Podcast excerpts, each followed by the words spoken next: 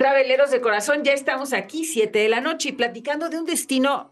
Qué cosa, Benjamín, es una belleza. No, hombre, bueno, eh, yo no sé, fíjate que estuve investigando, digo, conozco perfectamente bien este destino, pero estuve investigando muchas cosas y la verdad es que Los Cabos hace muchos años ha crecido de una manera exponencial en diferentes áreas turísticas, en placer, en bodas, en convenciones, en todo. y pues, ¿qué te parece si ya estamos con nuestro querido amigo Rodrigo Esponda? Así es, ya llegó, ya está con nosotros. Antes quiero recordarles que eh, no dejen de hacer este programa con nosotros. Estamos en Instagram, en TikTok, en Facebook.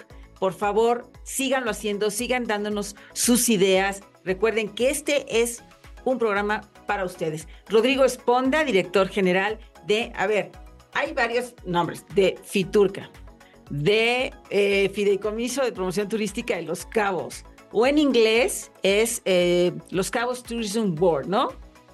Así es. ¿Cierto? ¿Cómo estás? Muy bien, qué gusto saludarlos. Gracias por la oportunidad de platicar.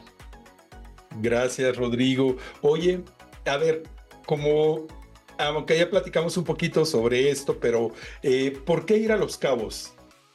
bueno, yo amigos. Es, es, un destino mágico y el único en México que combina tres entornos totalmente contrastantes y distintos. El mar, con un litoral que es el más grande porque tenemos el, eh, toda la parte del Mar de Cortés y el Pacífico, una montaña que es la Sierra de la Laguna, porque precisamente tiene depósitos lagunares únicos que sube hasta 2.000 metros de altura, y un desierto, que es un desierto con cactáceas y con un clima muy particular. Entonces, este entorno pues te permite hacer todo tipo de actividades. Un día te vas a la montaña, un día al desierto y un día al mar, y es como si estuvieras en tres lugares distintos. Bueno, Rodrigo, ya ver, eh, mira, se piensa en algunos casos de que Los Cabos es un turismo, es un destino caro para los mexicanos. ¿Esto es real o no? Mira, cuando yo llevo casi ya ocho años aquí trabajando en el fideicomiso y ese fue el primer punto que me encontré cuando llegué, que me decían, ¿sabes qué?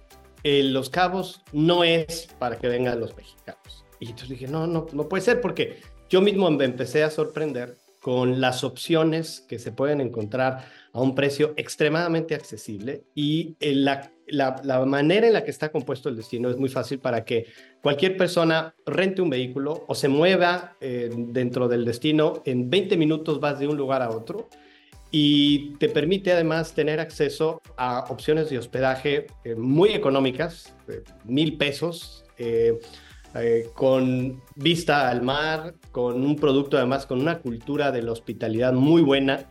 Eh, entonces, me parece que no. Y hemos hecho muchas campañas en México. Justo estamos haciendo una campaña que se llama Los Cabos sí o sí. Eh, y es una manera de hablarle personalmente al viajero de por qué debe venir a Los Cabos y cuáles son las experiencias que se pueden encontrar contadas por personas locales. Y hemos visto que ha sido la mejor manera y el número de mexicanos que han venido a Los Cabos se ha triplicado en los últimos seis años. Hoy tenemos 16 ciudades de México con conectividad directa hacia Los Cabos, cuando tan solo hace seis años teníamos siete. Eh, incluso me, acuerdo, por ejemplo, Monterrey, lo que era increíble, cuando yo llegué en el 2016 no había vuelo directo de Monterrey a Los Cabos. Sí. claro. cerca. Eh, y hemos hecho todo un trabajo para que se pueda conocer estas opciones, para que se empaqueten eh, de una manera muy fácil. Tenemos 25 playas de bandera azul, lo cual es único. En México hay 45, nosotros tenemos 25.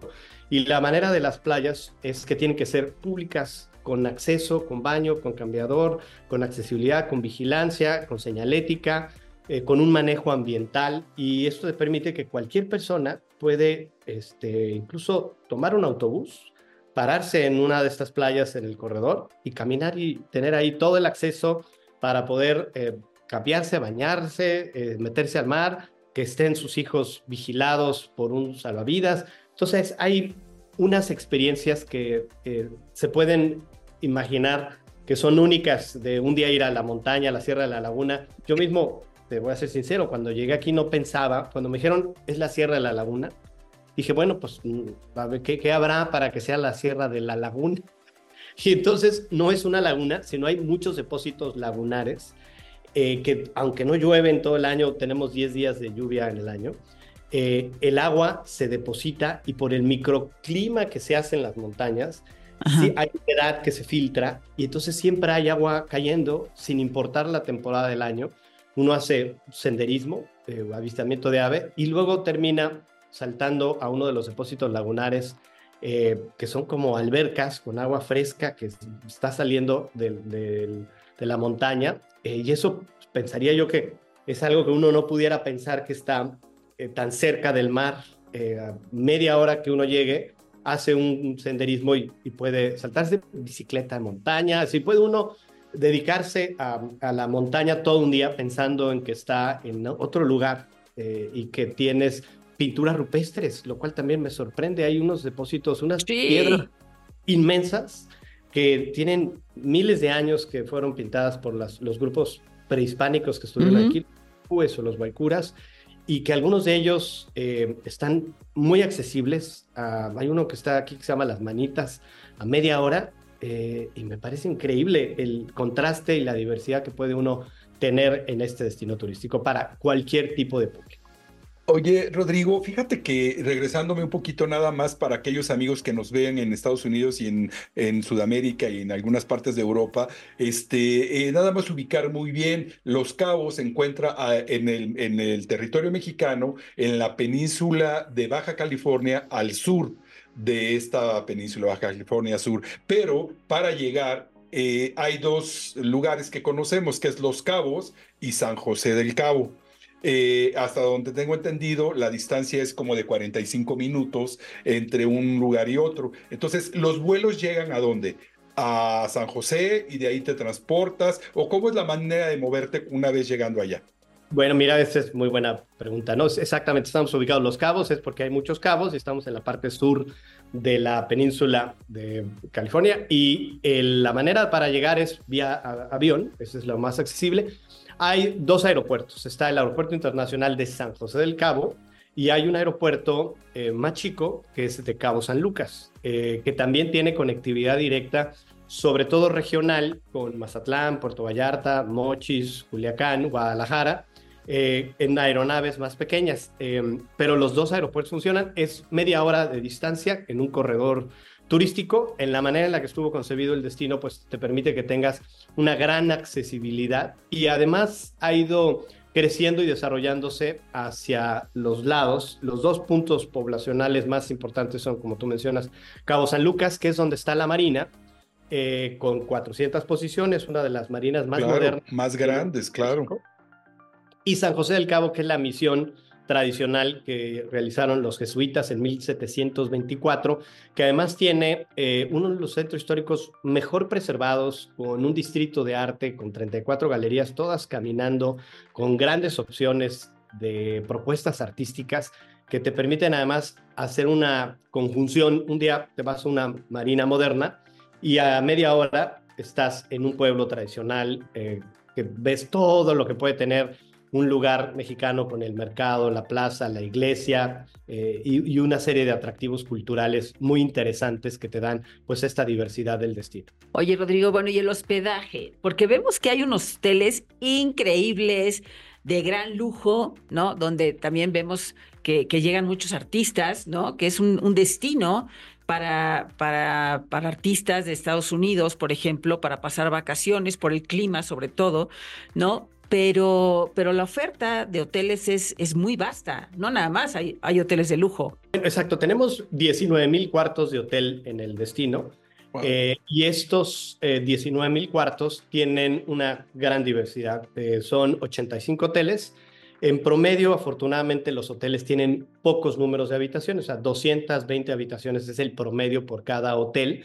Hay algunos más grandes, pero hay muchos más chicos. Y dentro de estos 85 habrá 20 hoteles que son la mejor hotelería de América Latina. No que nosotros lo digamos, sino por los diamantes, por distintas categorías. Por ejemplo, los cinco diamantes, que es una de las categorías que exige más el, el riguroso de todos los criterios México tiene 18, 11 están ubicados en, Los Cabos, em, que hablan de un nivel de servicio y de hospitalidad. Efectivamente, el destino siempre ha tenido una tradición de ser visitado por las celebridades de Hollywood y esto viene incluso desde el 1950, que em, un, un, mexicano que era hijo del presidente, del expresidente Abelardo L. Rodríguez, se casó con un artista en Hollywood y entonces él era piloto, venía en su avión aterrizaba en la arena, eh, empezaron a, traer a más artistas. De, Historia. y mm, ellos, él, mismo después, este, la esposa le pidió al artista que, comprara un pedazo de tierra porque le gustaba la playa. Ahí fundaron un rancho, el Rancho de las Cruces, que hoy en día pues, es uno de los, más, de los hoteles más icónicos, que es el, el Palmilla, el One and Only Palmilla. Ah, fue de eh, la familia. Eh, y esto hizo que además por eso como está desarrollado el lugar, es en pequeñas casitas, eh, todas alrededor de esta playa que es muy bonita, Palmilla, porque venían las celebridades, y entonces cada quien tenía su casita, pues para que eh, pues, estuviera, tenía privacidad. Y esa es la historia de, del One and Only, de cómo se fue desarrollando y, de ahí siempre ha tenido una conexión histórica con eh, las celebridades, siguen viniendo, hay muchos que tienen ah, casas y que en realidad Además, no son eh, molestados. Aquí no es una, un, gran eh, asunto el que alguien camine por el mar o por la marina y que las celebridades se, vean continuamente. El, el, el hotel este eh, One and Only Palmilla es no todo incluido. Esa, esa, es otra de las características muy importantes del destino, que de los 19 mil cuartos de hotel que yo te mencionaba, solamente 6 mil son del producto todo incluido. Ok. mil son de, plan europeo. Eh, y hay una flexibilidad en las opciones de hospedaje también más amplia porque algunos de los hoteles que no son eh, todo incluido pueden ofrecer un plan de desayunos eh, o de comidas incluidas. Entonces esto también da una mayor diversidad, digamos, en la modalidad del, visitante. Hay alguien que, por ejemplo, los europeos les gusta tener el desayuno incluido, entonces vienen y piden que se les incluya el, desayuno.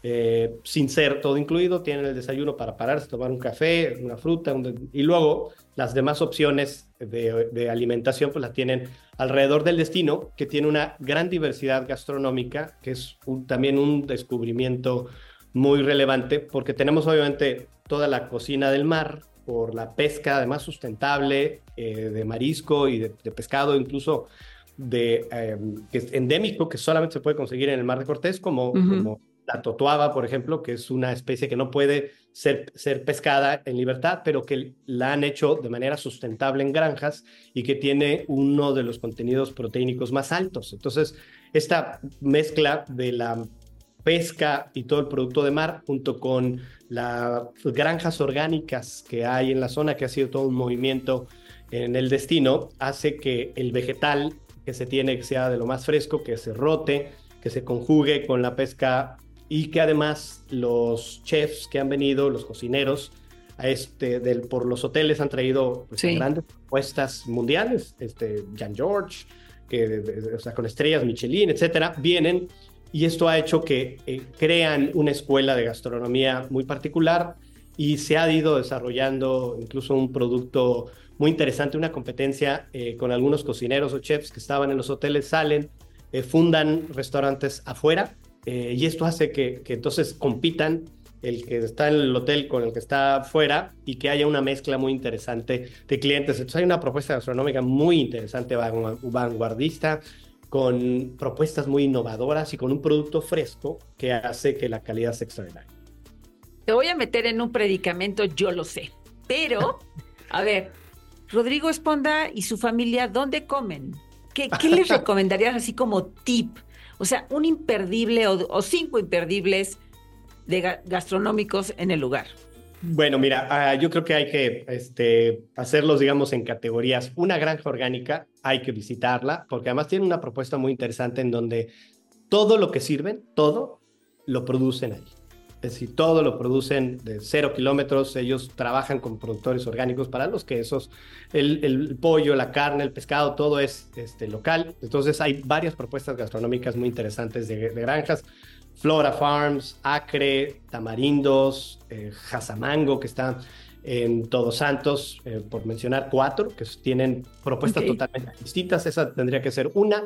Luego, alguna propuesta dentro de alguno de los hoteles de lujo que hay cosas muy interesantes. Em, eh, árbol en, las ventanas, el Sear de, de Jan George, em, Mezcal, que está dentro de otro de los hoteles que se llama Montage, que también hacen propuestas muy interesantes.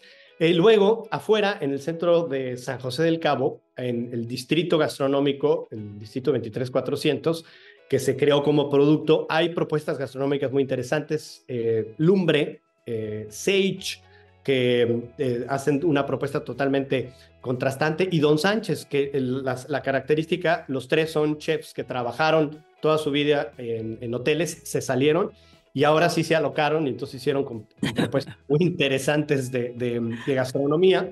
Eh, hay otro lugar icónico en Causa Lucas con una vista espectacular hacia el arco que se llama uh, Sunset Monalita, que pues es quizás uno de los lugares icónicos más románticos que uno pueda eh, encontrar en el, en el destino. Y finalmente, yo creo que lo que hay que hacer es ir a un food truck, de estos que se ponen por las playas y poder, poder probar el mejor pescado en un taco, eh, simple, el pescado local que acaban de obtener, y en el, el, camión se para y ahí te hacen una preparación eh, muy interesante porque pues, están los, los surfers y entonces pues el propósito es hacer un food truck para que cuando salgan de sí, claro. puedan comer, entonces ya con eso tienes una gran diversidad y una propuesta.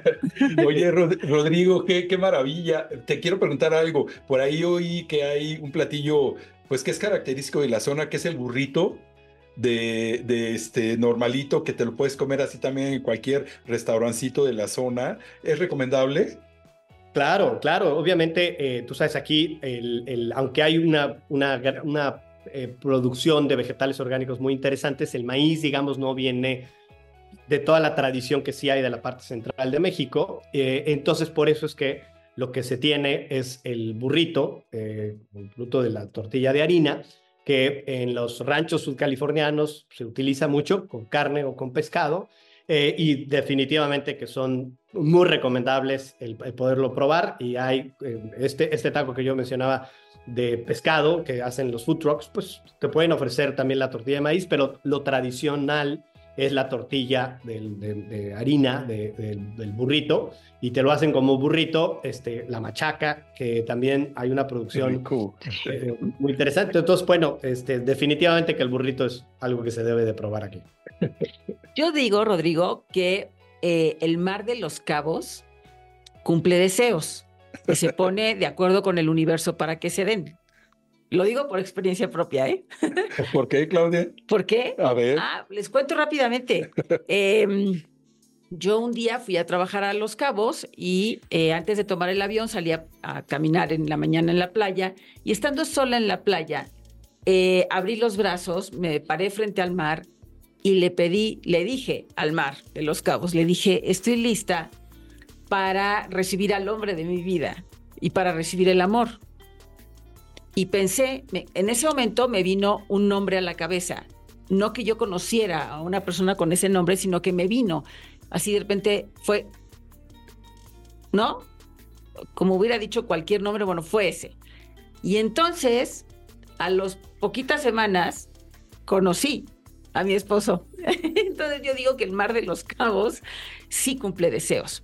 Pero los cabos es mucho más que el arco es mucho más que ballenas, por todo lo que nos estás contando, ¿no? Eh, hay senderismo, hay avistamiento de aves, bueno, sol, mar, playa, este, eh, está el desierto, la parte desértica es súper interesante, ¿no? Y hay una parte también sustentable, es un destino con, una, con un enfoque sustentable para quien eh, disfruta de ello, ¿no? O escoge ese tipo de destinos interesante. Eh, totalmente de acuerdo. Obviamente siempre cuando mencionamos el tema de sustentabilidad hay que entenderlo, o así lo vemos nosotros, no como un fin, sino como un camino que hay que recorrer de manera juntos. Eh, hay eh, cosas muy interesantes en el destino que se han limitado. La altura, por ejemplo, está limitada, no hay nada más de seis pisos eh, y entonces no tienes torres que te rompan el contexto urbano. Hay densidades que se han ido respetando, por eso mencionaba yo los hoteles que tienen en promedio 220 habitaciones. Entonces eso hace que se tenga un manejo mucho más sustentable. Hay restricciones de, de plásticos, de bolsas, por ejemplo, que no se tienen hace muchos años como opción, ni siquiera cuando uno va al supermercado, ni siquiera está la opción de las bolsas o los productos. Los hoteles no utilizan plásticos, eh, pero hay mucho trabajo todavía por hacer y hay quizás uno de los, de los mejores ejemplos de regeneración, ni siquiera sustentabilidad, sino de regeneración, o sea, no de, no de que se mantuvo, sino que a través del turismo ha tenido un efecto de regenerar el entorno. En Mar de Cortés hay una región que se llama Cabo Pulmo, que es una reserva natural, un parque nacional creado en 1995, pero que es manejado por la comunidad local y que a través del manejo que tiene la comunidad eh, ha permitido que las especies marinas eh, que se conocían en la zona pues no se queden ahí, sino que se aumenten. Y entonces eh, especies de todo el mar de Cortés se han ido a meter a, Cabo Pulmo. por ejemplo, hay una colonia de tiburones toro para bucear naturalmente con la, con la este, colonia de tiburones toros de manera este, segura eh, con expertos que son los que están en la comunidad. Nadie puede ofrecer una actividad de buceo, de snorkel que no sea la comunidad local. Ya van incluso en la tercera generación de los que hicieron el manejo del parque.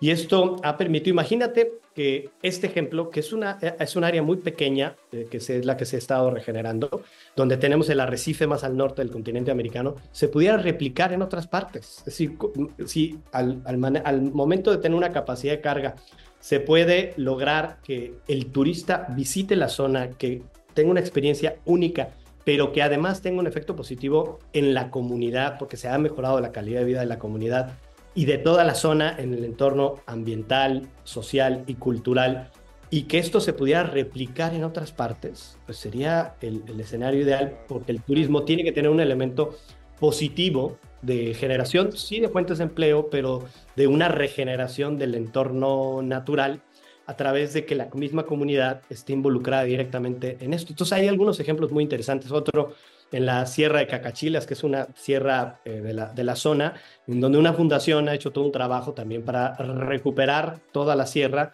eh, eh, porque otra vez, a través del, del ganado la ha, habido, ha ido erosionando y entonces se ha ido recuperando en el manejo del ganado de por dónde debe de pasar. Entonces, hoy en día el turista va, eh, disfruta de la sierra, la comunidad eh, tiene producción de algunos vegetales orgánicos, de quesos, de miel, eh, y, esto ha hecho que se, continúe regenerando la, zona. Entonces hay obviamente un manejo muy interesante que se tiene que seguir dando y muchas cosas que se deben de, de buscar para que se cuide eh, este entorno, este paraíso, pero sí hay un sentido común de lo que tenemos que tener para la sostenibilidad de la región.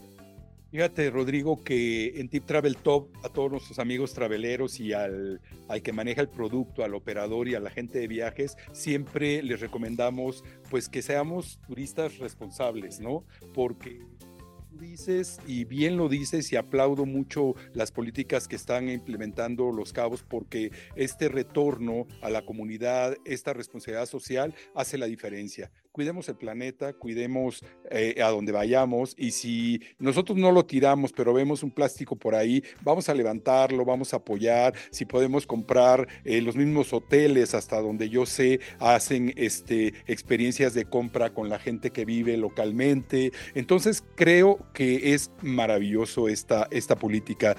Qué bueno, me da muchísimo gusto. Y quería preguntarte, hablando un poquito de playas y de todos esos cuidados, me preguntaban que hay playa que, que, pues por un lado es mar abierto y por otro lado es el mar de Cortés. Hay uno que se llama la playa del amor y luego creo que la playa del divorcio del lado del otro lado, ¿no? Algo así.